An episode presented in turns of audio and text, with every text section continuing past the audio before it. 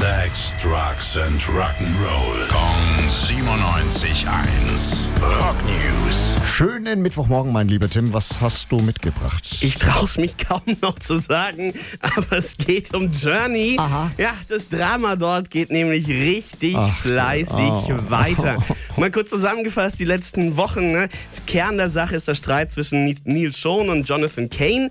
Eigentlich wollen die beiden jetzt schon im Februar auf Tour gehen. 50-jähriges Bandjubiläum steht an. Ja. Aber ständig zoffen sie sich. Einer verklagt den anderen. Natürlich geht's immer irgendwie vor Geld, um Geld. Aber jetzt geht's um jemand anderen. Und zwar um Jonathan Kanes Vorgänger am Keyboard. Greg Rowley, Ja. ne? Gründungsmitglied von Anfang an dabei gewesen. Legendär. Ja, und es hieß dann von Neil schon immer, ja, also den Streit können, können der Jonathan und ich dann schon beiseite schieben, wenn wir auf Tour gehen, weil auch Greg Rowley mit dabei ist. Und dann können wir uns einfach gemeinsam auf die großartige Musik konzentrieren, Oh ja. die wir geschrieben haben.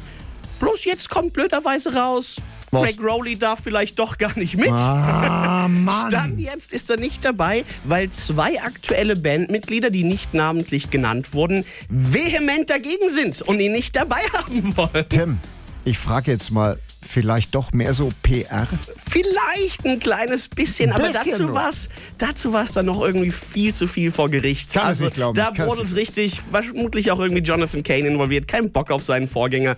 Deswegen bleibt sehr spannend, ob es tatsächlich nächste Woche mit der Tour losgeht. Dankeschön, Tim. Rock News. Sex, Drugs and Rock'n'Roll. Jeden Morgen 9 um kurz vor 8 in der Billy Billmeyer Show. Gong 97.1. Frankens Classic Rock Sender.